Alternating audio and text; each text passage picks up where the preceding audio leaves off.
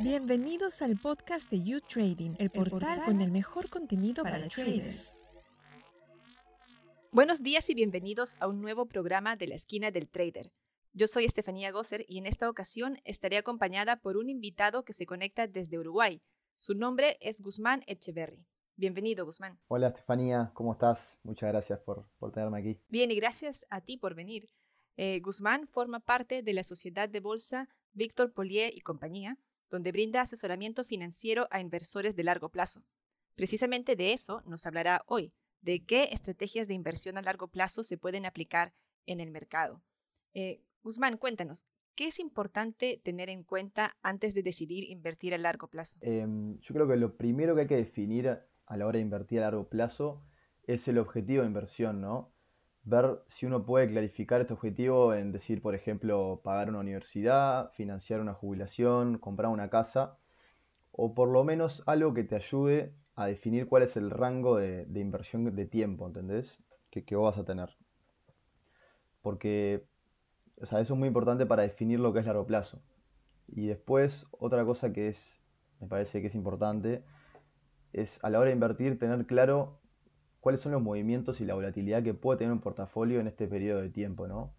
Me refiero a que en un periodo de 10, 20 años va a ser normal que un portafolio experimente una caída de 10, 20 o 30% si hay una crisis muy grande. Estas son cosas que pueden pasar y que el inversor tiene que estar preparado para esto, para afrontar una inversión a largo plazo de la mejor manera. ¿Y tú crees que haya que tener en cuenta eh, la personalidad, si uno es muy paciente o muy impaciente, o también el, capital con el que uno cuenta, si tal vez es más adecuado para inversiones a, corto plazo que a largo plazo? Lo más importante creo que es la personalidad y la psicología del inversor. Esa tiene que ser la base de la pirámide a la hora de invertir, porque la realidad es que no importa si tenés mil o un millón de dólares de capital, si tú no tenés la mentalidad correcta es muy probable que cometas errores que van a afectar el rendimiento de tu portafolio. Obviamente que si tú posees más capital, va a ser más fácil dedicar una parte a largo plazo, ya que lo más lógico es no, no lo necesites en el corto plazo. Pero sin duda que lo más importante es, la personalidad. Ser paciente y, saber y tener claros los objetivos. Y según tu experiencia, ¿esta eh, mentalidad de inversor eh, se puede cambiar en una persona? Yo creo que sí, no es fácil, no, no es de un día para el otro que una persona dice, ok, entendí todo lo que tengo que entender, eh, puedo invertir a largo plazo y no me va a importar más la volatilidad del mercado. No es fácil, para nada, se requiere de mucha educación y, se requiere de tiempo más que nada para que la persona se dé cuenta de los beneficios que conlleva invertir a largo plazo.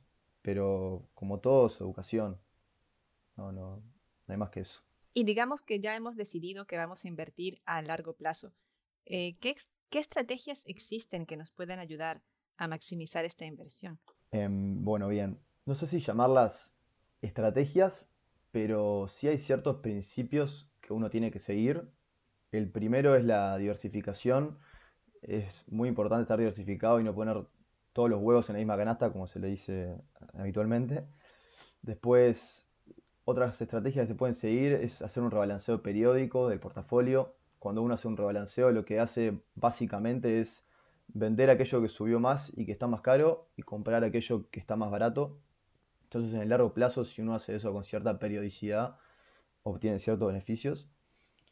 Después, otra cosa es, digo, ser autocrítico y mantener la, mente abierta a nuevas oportunidades. Em, uno puede equivocarse y hay que saber arreglar esas equivocaciones y hay que estar atento a nuevas oportunidades que puedan surgir y poder capitalizarlas. Después, por último, creo que es algo que es importante, es em, como un principio que uno tiene que tener, es en los momentos de pesimismo, en los momentos de crisis, es ser paciente, em, estar centrado y, si es posible, aprovechar y comprar en esas épocas. Obviamente es muy fácil de decir, porque en ese momento todas las noticias y todo lo que uno escucha es negativo, pero cuando uno tiene una visión de largo plazo y puede entender que lo que se está viviendo es un momento en el tiempo y no sabe lo que va a ser para siempre, eh, puede ser muy útil capitalizar esas oportunidades. ¿Ha habido como alguna, alguna innovación en cuanto a, o alguna moda eh, así como vemos que a veces sucede en el corto plazo. Sí, eh, muchas veces lo que pasa y algo que se ha visto hace poco es que las tendencias a largo plazo y corto plazo se mezclan. A ver, me explico. Una tendencia a largo plazo que creo que todos podemos estar de acuerdo es em, el uso de energías renovables, que por un tema de medioambiental, de sustentabilidad económica, etcétera, es algo que a largo plazo todos estamos de acuerdo y es una tendencia que, en la cual se puede invertir, pero es algo que muy recientemente eh, los inversores de corto plazo, digamos, han, han hecho énfasis y recién en noviembre, diciembre, por ejemplo, cuando salió victorioso Biden en la selección de Estados Unidos, se anunció que iba a haber un gran plan y un gran enfoque en, todo lo relacionado a las energías renovables. Este tipo de activos y todas las, acciones y los bonos relacionados a esas empresas tuvieron un rally muy grande. Entonces, em, no, sé si iba por ahí la pregunta, pero ahí creo que tenemos un ejemplo de que la cultura de corto y largo plazo se mezclan pero uno tiene que estar centrado en cuál es la que está jugando. Eh, ¿Qué productos financieros traen más ventajas cuando estás invirtiendo a largo plazo? Em, básicamente existen dos tipos de productos, creo yo. Los que son de gestión activa y los que son de, los que son de gestión pasiva. Los que son de gestión activa son aquellos en los cuales hay una persona o un equipo que hace una selección de activos con el objetivo de ganarle a un índice de referencia. Mientras que en la gestión pasiva el objetivo es eh, tener el rendimiento del índice de referencia. Un ejemplo, el más conocido, es eh, un, índice, un fondo que replica el S&P 500, que son las 500 empresas más grandes de Estados Unidos, ordenadas por su capitalización de mercado, que en la bolsa figura bajo el, símbolo SPY. Entonces, ambos tienen sus pros y sus contras. Yo creo que en el largo plazo, eh, uno lo que tiene que considerar es Em, los costos que tienen estas dos inversiones. Porque los costos en el largo plazo se, sienten, digamos, en el rendimiento.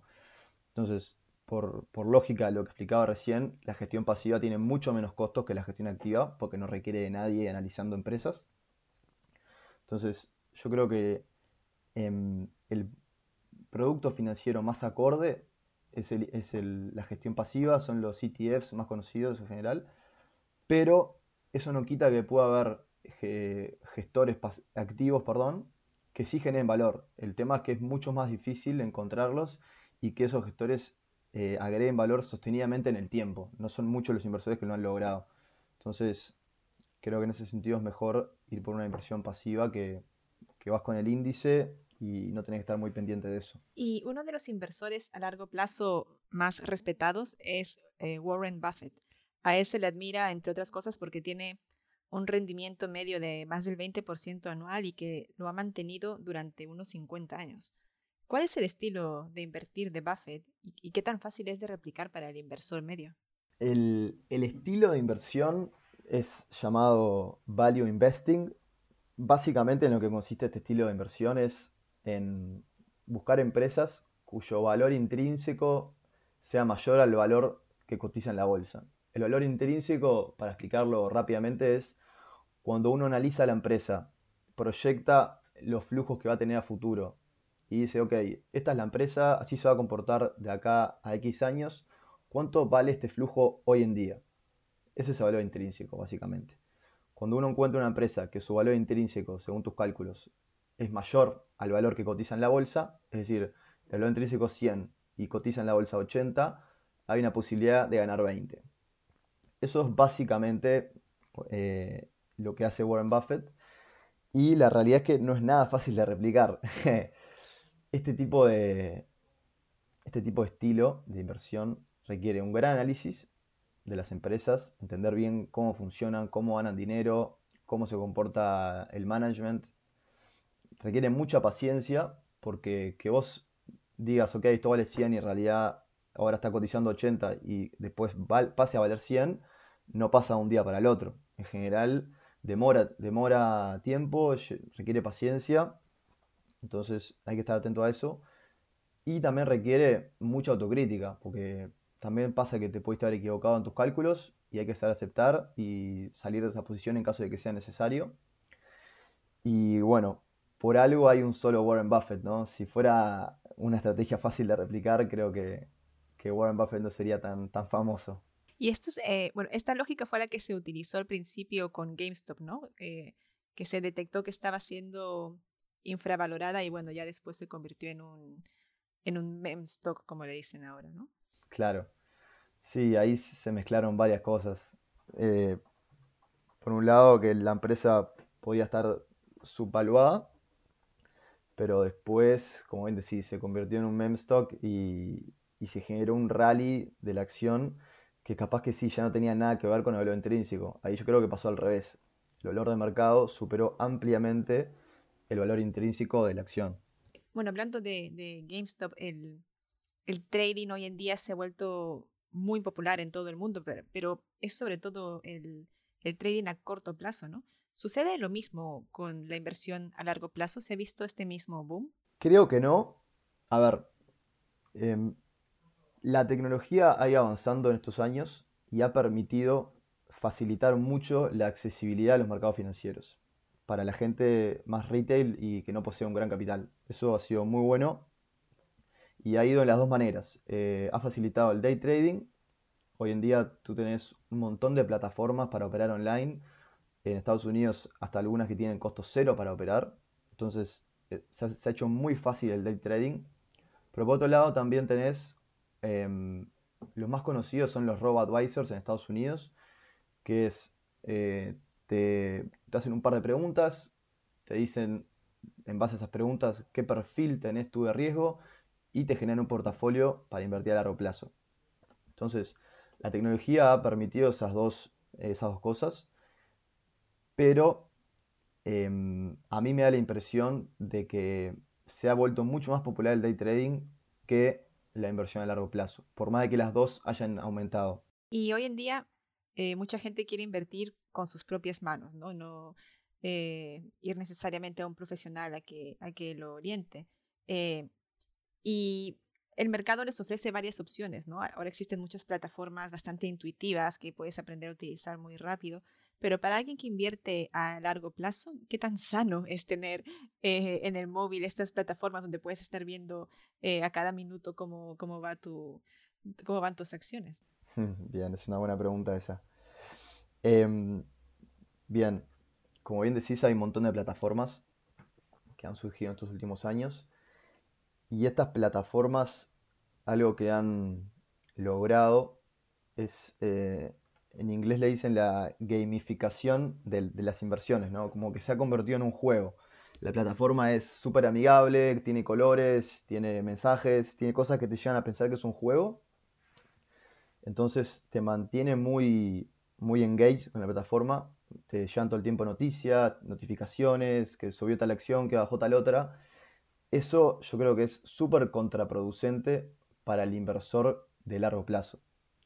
Entonces, em, por un lado está buenísimo que existan las plataformas y que puedas acceder y que sea fácil, pero uno tiene que abstraerse un poco de ese ruido y, todo, todo, eso que le generan las plataformas si quiere lograr, lograr verdaderamente una inversión a largo plazo. Porque cuando inviertes a largo plazo, eh, ¿a qué indicadores tienes que prestarle atención? ¿Y qué tan seguido lo recomiendas? Cuando uno invierte a largo plazo, creo que lo más importante es em, ver ratios y indicadores que hagan referencia a la evaluación de una empresa. los más famosos son el price to earnings o el price to sales. Esos te pueden indicar si una empresa o un sector está muy, muy caro, muy barato.